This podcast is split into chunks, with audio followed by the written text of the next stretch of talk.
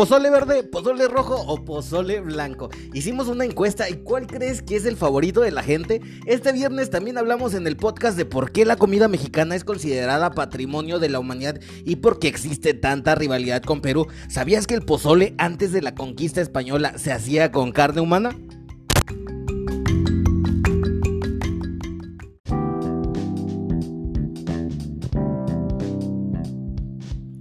Hola, ¿cómo estás? Me da mucho gusto poder tenerte aquí de vuelta en tu podcast favorito, Es Ciencia. Estamos ya en el episodio 170 y te agradezco muchísimo, como siempre, que estés como cada viernes aquí compartiendo un poquito de conocimiento que todos los viernes, tanto ustedes como yo, aprendemos un poquito más.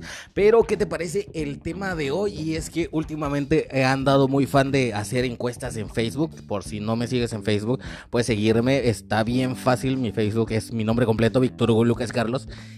Este, de esa manera me van a encontrar en Facebook. O también pueden encontrar el Facebook del canal, que es, de hecho, así se escribe como es ciencia, es ciencia. Así van a encontrar el Facebook, pero estoy más activo en el Facebook del mío personal, donde me pueden enviar sus mensajes. Eh, si quieren algún tema, si me pueden sugerir algunos, se los agradezco bastante porque la mayoría de los temas han sido pensados en ustedes y porque ustedes los han sugerido. Y pues bueno, les doy muchísimas gracias y les doy la bienvenida para que se queden hasta el final de todo este episodio porque va a estar muy interesante. Antes ya habíamos hablado acerca del pozole, pero han surgido otras eh, cuestiones aquí que yo creo que sí es bien interesante que las conozcamos. Y es que hace poquito, como te decía al principio, soy muy fan de las encuestas y entonces hicimos una encuesta en Facebook y este, preguntando a todos los seguidores cuál era el pozole favorito. Pero bueno, si no eres de México, eh, necesitas saber que el pozole es una comida muy tradicional de México, de que se come, bueno, yo la como cuando sea, cualquier parte del año, pero que más tradicionalmente en las noches mexicanas. Y es que septiembre es conocido en México por ser el mes de los terremotos. No, no es cierto. Bueno, sí, también poquito, pero es que septiembre se celebra la independencia de México y es cuando nos lucimos con nuestros más tradicionales platillos. Pero bueno, a lo mejor te estás preguntando de dónde se origina el pozole.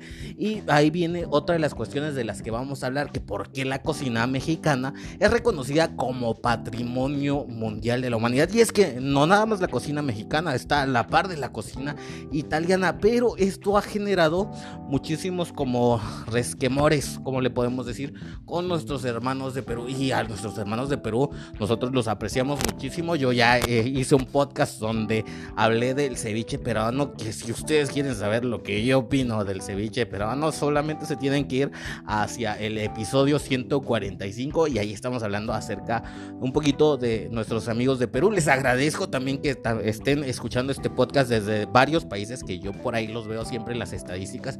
Muchísimas gracias a todos los que son de fuera de México por estar presentes en este podcast y a los que son de que no son de habla española o que no hablan español que su idioma es otro, pues muchísimas gracias más porque por ahí me enteré que algunos de mis podcasts han sido utilizados para un listening de la gente que está aprendiendo español y eso se valora bastante.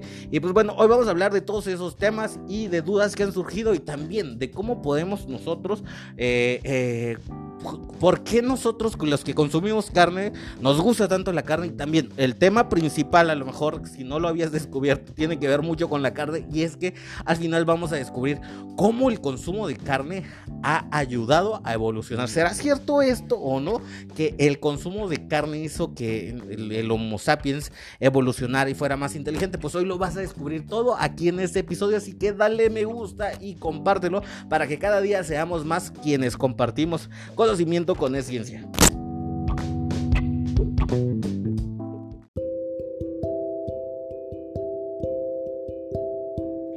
Oye, y si llegaste hasta aquí es porque nos encanta el chisme y queremos saber el resultado de las encuestas, que esas encuestas no fueron amañadas como otras que por ahí se dieron en, este, en esta semana. De hecho, el día de ayer en México, no voy a decir cuáles. Eh, pero bueno, el 62% de ustedes votaron que el pozole rojo es el favorito de todos. Esta encuesta estuvo publicada en Facebook, así que si no me sigues en Facebook, te estás perdiendo de encuestas divertidas como estas y que son muy interesantes para saber lo que piensan ustedes y de esa manera están participando ustedes también en el podcast. Entonces quedamos que el 62% de los que votaron votaron porque el pozole rojo era su pozole favorito.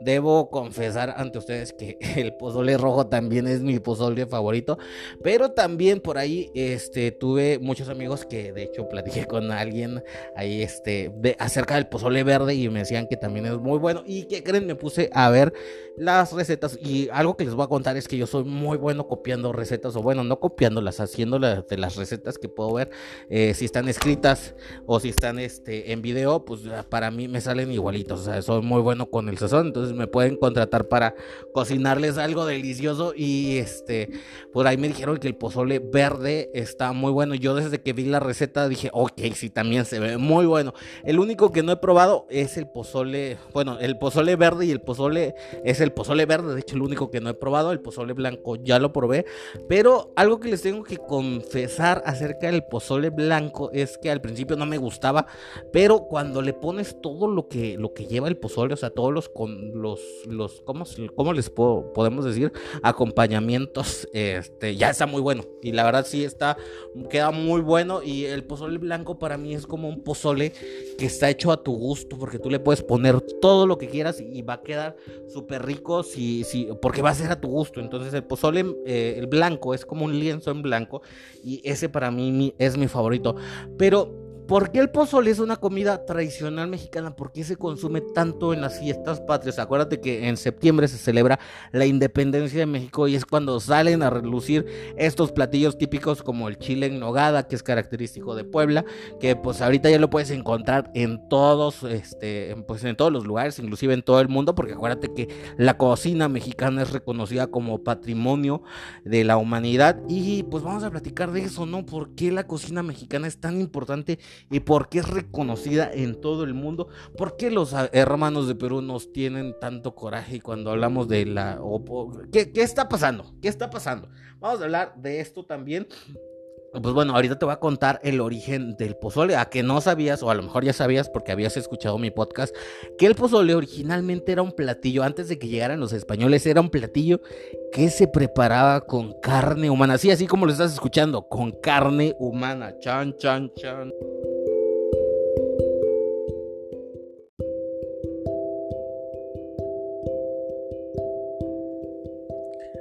Bueno, y es que si no eres de México, yo creo que digo mucho bueno, ¿no? Hay que cambiar ese, esa muletilla. O ustedes que dicen, no utilizo mucho bueno. Yo siento que sí utilizo mucho el bueno, bueno cuando estoy platicando con ustedes. Pero, este, mucha gente, ya iba a decir bueno otra vez, mucha gente se da de estar preguntando, ¿y qué es el pozole? Sobre todo si no son de México. Digo, porque cualquier mexicano al menos sabe qué cosa es un pozole. Al menos que seas fifi. No eres fifi, ¿verdad? Sino este... Mm, eh. Bueno, no, te voy a contar qué es el pozole. Y es que el pozole es un guiso que pues corresponde a la cultura del maíz. Saben ustedes que México tiene una cultura muy apegada en el maíz. Se come desde la costa hasta el altiplano y de frontera a frontera. Tiene su origen en el caldo molido pozot que los indígenas hacían mezclando el maíz cacocintes con agua. Se, dice que el emperador Moctezuma dentro de los platillos que le presentaban para comer, uno de sus preferidos era el pozot que traían de la región de Guerrero. Es que eh, últimamente estoy cambiando mi pronunciación del náhuatl, porque se supone que no se, no se pronuncia náhuatl, se pronuncia náhuatl. Tienes que hacer sonar como al final. Esa es la pronunciación correcta de, este idioma, este, y, que es el náhuatl. Más o menos así, pero no se pronuncia con la L. Simplemente se tradujo así porque pues los españoles no podían pronunciar el náhuatl. Náhuatl. Algo así. Pero bueno, el pozot ándale, ahora sí me salió más bien, que se supone que la traían de la región de Guerrero y le adicionaban carne de choloscuinte o de venado.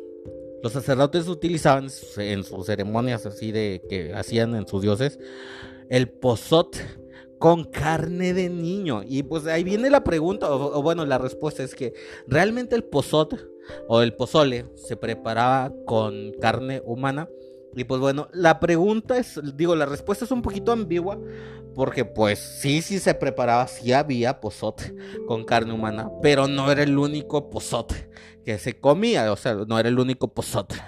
Pozote. Ah, es que de ahí viene la, la, traducción. Entonces nuestra traducción españolizada no es tan correcta porque sería como un posot. Posot. Creo que sí se escucha, ¿no? Y en la traducción españolizada, porque ellos no podían pronunciar el t, era como posotl, posotle. Entonces sí, de ahí viene el término pozole. Este, pero su término original era pozot.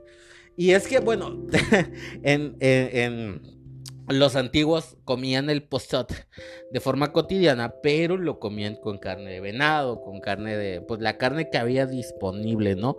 Y únicamente de manera ceremonial se utilizaba el posot con carne de niños, dice aquí la fuente que estoy investigando. En la época colonial, ya luego los españoles agregaron la carne de cerdo y lo condimentaban. Y entonces por su preparación se convirtió en un plato barroco pronto aceptado por el México virreinal y hasta la actualidad.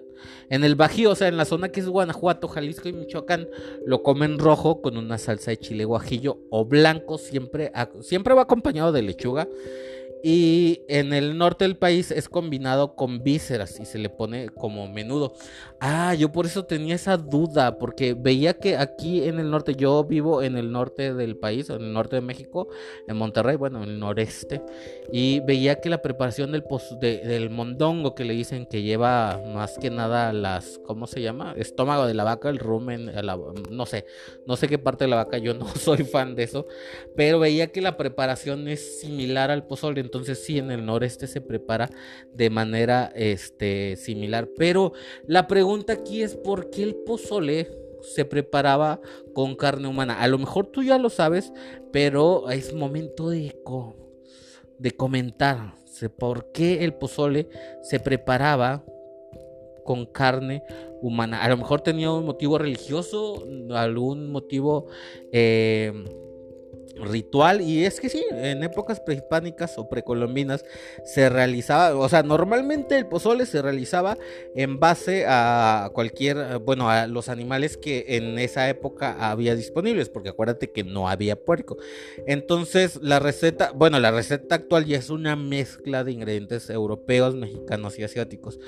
En épocas precolombinas la base era pues la, la carne que se criaba. Erróneamente se piensa que el perro, o sea, la gente cree que, bueno, hay alguna gente que cree, yo, no, yo nunca creí esto, pero esta bibliografía nos dice que hay gente que cree que el perro Xoloscuintl es, eh, se usaba para la, comida, pero no, es que la palabra Xoloscuintle, el, el eh, eh, o sea, este animal, pues no era, no era, no era, o sea, es un perro, no era utilizado en la cocina, era utilizado para que los muertos pudieran cruzar al inframundo.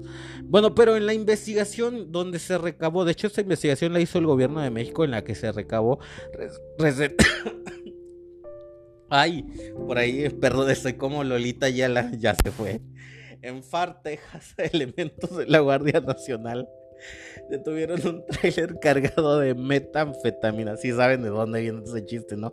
Sustancias altamente adictivas. Así estoy como Lolita Ayala. Y es que ahorita está, pasó un viento, un airecito de la Rosa de Guadalupe que me hizo toser un poquito. Pero bueno, les estaba contando que anterior, digo, al menos hay como 20 variantes de pozole. Y es que México es muy grande, aunque ustedes no lo crean, es un país muy grande que cada estado que conforma el país tiene su propia cultura y tiene su propia forma de preparar el pozole. Y así que si no te gusta, si llegas a algún lugar de México y no te gusta la comida de ese lugar, cámbiate de estado y a lo mejor te va a encantar. Es que México tiene una variedad tan grande de comida que, eh, así como te lo estoy diciendo, si no te gusta, te puedes mover dos, tres horas a otro estado y o a otra ciudad inclusive y prácticamente la comida es diferente, es otro mundo y a lo mejor te va a encantar. Y es por eso que México, la comida de México es considerada como patrimonio de la humanidad. Ya que México tenga eso, ese título de patrimonio de la humanidad, habla muchísimo de que la comida es muy importante. Y es que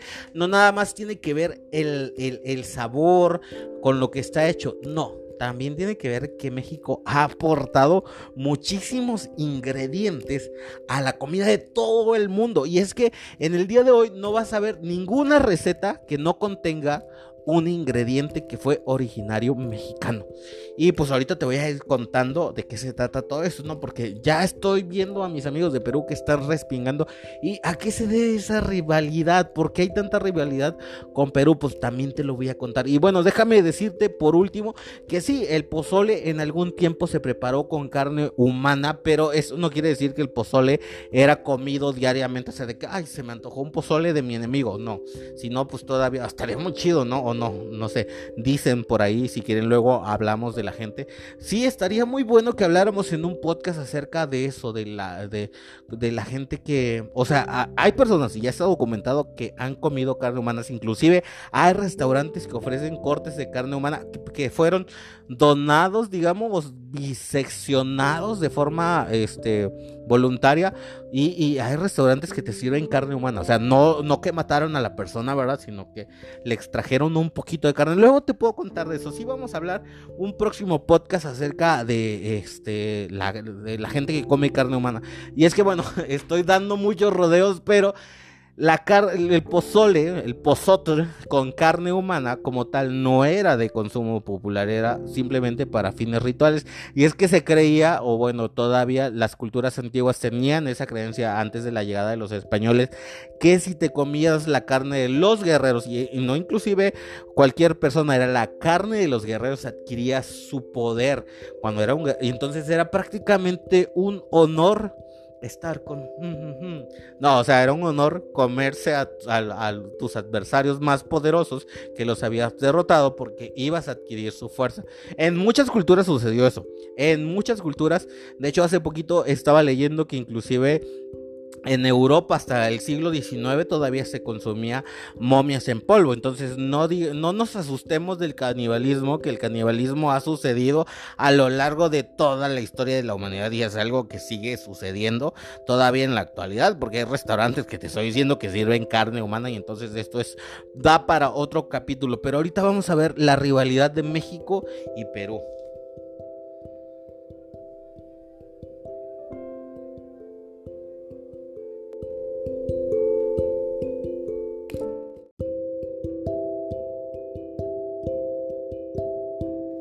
Llegado el momento de hablar de que por qué la cocina mexicana es patrimonio de la humanidad, les tengo que comentar, o bueno, allí como chisme, a mí me sorprende muchísimo que haya mucha gente en Italia, que hoy hay muchos videos en TikTok, eh, o sea, créanme porque lo vi en TikTok, mucha gente en Italia se ofende que porque en otros países les ponemos piña a la pizza. Güey, el tomate no es precisamente que nació en Europa, no nació en Rumanía. El tomate viene de América. Entonces, la pizza no puede llamarse pizza sin, sin, un ingrediente que no existía en Italia. Entonces, yo creo que ahí nos vamos a relajar bastante porque el tomate es uno de los de, las frutas o verduras, como le quieras llamar, pero literal es una, fruta, la, este, el tomate. Pues es originario de las Américas y no tiene sentido ser puristas con las pizzas, que porque la pizza original no lleva piña, pues no debería llevar tomate porque el tomate no es italiano. Eh, por ahí también he visto gente que le pone champiñones de latas y o sea, eh, inclusive vi en, este, en videos de Italia también que pizza de champiñones. Y, o sea, no precisamente es que los champiñones crezcan en, en Italia y, o que el maíz sea italiano, pero bueno, eh, ya de aquí de, de, ser puristas y todo esto, pues nos podemos agarrar de las greñas. Y pues, ¿por qué te estaba contando eso? Y es que precisamente de aquí viene el, o la respuesta a la pregunta de por qué eh, la comida de México es patrimonio de la humanidad. Y es que desde hace más de una década la gastronomía mexicana es reconocida como patrimonio de la humanidad. Fue de hecho en 2010 que la UNESCO consideró a la cocina mexicana como patrimonio cultural inmaterial de la humanidad. Imagínate, al ser parte de la identidad mexicana. O sea, no tiene, que, no tiene nada más que ver el sabor, sino que también forme parte de la cultura. Y bueno, además de este reconocimiento, también se premia la variedad de los sabores, la calidad de los productos y el saber hacer que reside en las técnicas ancestrales transmitidas desde hace siglos y que hacen de la gastronomía de México un elemento cultural complejo y diverso a nivel mundial. Aquí me van a perdonar muchísimo mis amigos peruanos, pero es que hay varios, o sea, yo reconozco que la comida peruana es muy rica, pero una desventaja que tiene la comida peruana es que ha sido muy influenciada por la cocina este, japonesa o la cocina china también. Y esto eh, hace que no pueda ser considerada como patrimonio cultural de la humanidad. Quiero decir con esto, no que toda la comida, porque pues, hay comidas que sí provienen, que no han sido mezcladas, pero pues en México hay muchísima comida que se prepara con elementos donde la mayoría de los elementos son elementos que venían de desde antes de la llegada de, las, de los españoles. Entonces, bueno, yo, nos viene a la mente entonces esta pregunta. Una gastronomía, patrimonio de la humanidad, ¿qué significa? Para que no nos peleemos, esto lo dice en el portal de, de la UNESCO, que es la que califica a las comidas o a la gastronomía como patrimonio de la humanidad, dice que el patrimonio vivo se refiere a los conocimientos, técnicas y expresiones, así como a los instrumentos y artefactos que también están asociados a ellos que las comunidades reconocen como parte de su patrimonio cultural, un legado transmitido de generación en generación, ojo ahí, pero que también se adapta a su entorno, lo que proporciona un sentido de identidad y contribuye a promover la diversidad y la creatividad cultural. La gastronomía mexicana se unió a esta lista porque cumple los criterios de antigüedad histórica, es parte de la identidad del pueblo mexicano y se basa en productos originarios de su tierra. Bueno, es que también una parte importante de la gastronomía mexicana es la cocina de los mercados y la comida callejera. Uy, de comida callejera ni hablamos, porque comida callejera hay para votar. Y de hecho, hace poquito en otro podcast que estoy haciendo con eh, calidad analítica hablamos acerca de la parasitosis. Como en México nosotros tenemos la cultura de la desparasitación. Y si quieres ir escuchar ese, ese podcast, porque también ahí respondimos algunas críticas de la gente de Sudamérica que decían, ay, es que aquí no nos desparasitamos como animalitos, como en México. No, es que en México sabemos nuestro pecado y es que comemos mucha comida, mucha, o sea, mucha comida callejera. Casi a diario todos comemos comida callejera y pues sabemos que puede estar mal preparada. Entonces, no es que realmente tengamos parásitos, es que tenemos una cultura de desparasitación porque sabemos nuestro pecado. Entonces, eh, es la comida callejera te podrías dar una ruta gastronómica si vienes a México y también, bueno, si vas a darte de comida callejera y no eres de México, al menos de Latinoamérica, no tan del sur, vente preparado porque este también existe lo que se conoce como la venganza de Moctezuma y es básicamente que si no estás acostumbrado a comer lo que hay en la comida callejera, te puede dar una diarrea mortal. Y cuando digo mortal es mortal. Y entonces, pues ese es el detalle que hay se ha documentado a través de la UNESCO que muchas recetas son preparadas con técnicas ancestrales, entonces difiere mucho de la comida peruana, que la comida peruana es muy rica, pero hay muchos platillos, muchos, y está por ejemplo el arroz chaufa que le dicen, que básicamente es una variación del arroz chino que es el chiva, que está preparado con técnicas pero muy influidas por la cultura china. Entonces, eh, no, no quiero decir con esto que sea mala la comida peruana, es muy rica, pero también, así como en México existen mucha comida, por ejemplo, los tacos al pastor, están muy influenciados por este, la, la cultura de Oriente Medio, porque pues en Oriente Medio el chaguarma y todo eso, prácticamente el chaguarma es el origen de los tacos al pastor, pero fue modificado aquí con ingredientes. Ese es el detalle, que en México fue modificado con ingredientes que ya existían y prácticamente dan al lugar a otro platillo. Pero sí, los tacos del pastor, su origen es la chaguarma. Entonces, esa es la diferencia. Y pues ha traído muchos problemas entre nosotros, entre México y Perú. Pero yo quiero decirles aquí muy sinceramente que un reconocimiento de cultura de la humanidad no va a influir en que a mí me guste.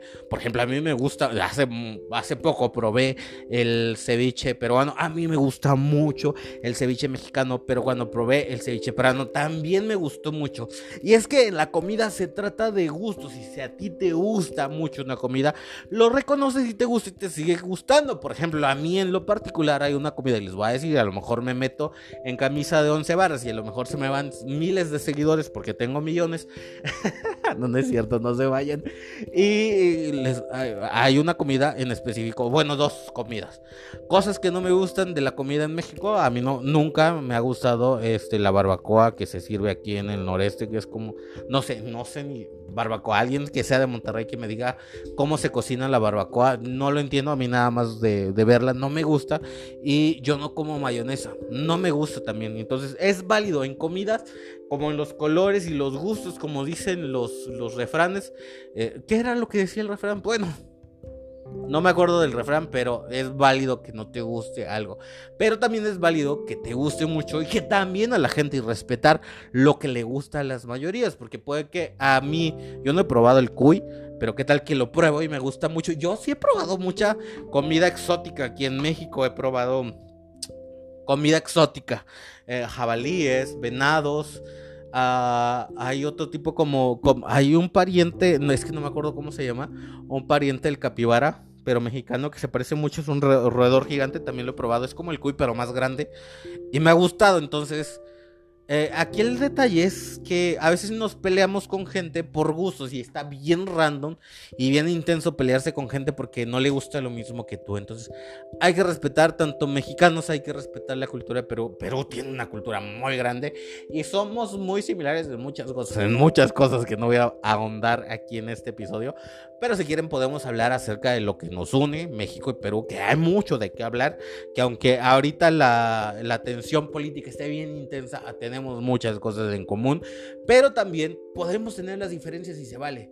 Es lo importante tener gustos diferentes y, pues, diferencias que nos enriquecen. Imagínense que no que todos comiéramos lo mismo en todo el mundo, que todos comiéramos ceviche peruano y no existiera más comida, pues no, o que todos comiéramos pozole, pues no, y por eso, pues, este, yo creo que lo que más nos, nos, une debería ser esas diferencias y, valorar, porque pues también es nuestra característica, ser diferentes de los otros. Y bueno, ya me estoy enredando mucho y vamos a hablar acerca de la carne. Eh, yo creo que sí me puedo considerar, no, no me puedo considerar una persona carnívora. Yo mayormente no como carnes rojas, no por decisión, por economía, pero sí como eh, pollo y pescado, porque también este, viví mucho tiempo en la costa. Si quieren saber acerca de mi vida en la costa, pueden escribirme al 4228, no, no es cierto. Pero podemos hablar de eso también y es bien importante que nosotros aprendamos a conocer nuestros alimentos. Y es que, ¿por qué les, les, estoy hablando de esto? Y es que por ahí vi una investigación que nos decía que de alguna manera el consumo de carne ayudó a que nuestros antecesores, o sea, nuestra, nuestro antecesor en la línea evolutiva pudiera desarrollar un cerebro más grande y eso fue el origen del Homo sapiens. Y entonces vamos a hablar acerca de esto ahorita. ¿Será cierto que la carne nos hizo más inteligentes? Pues lo vamos a descubrir.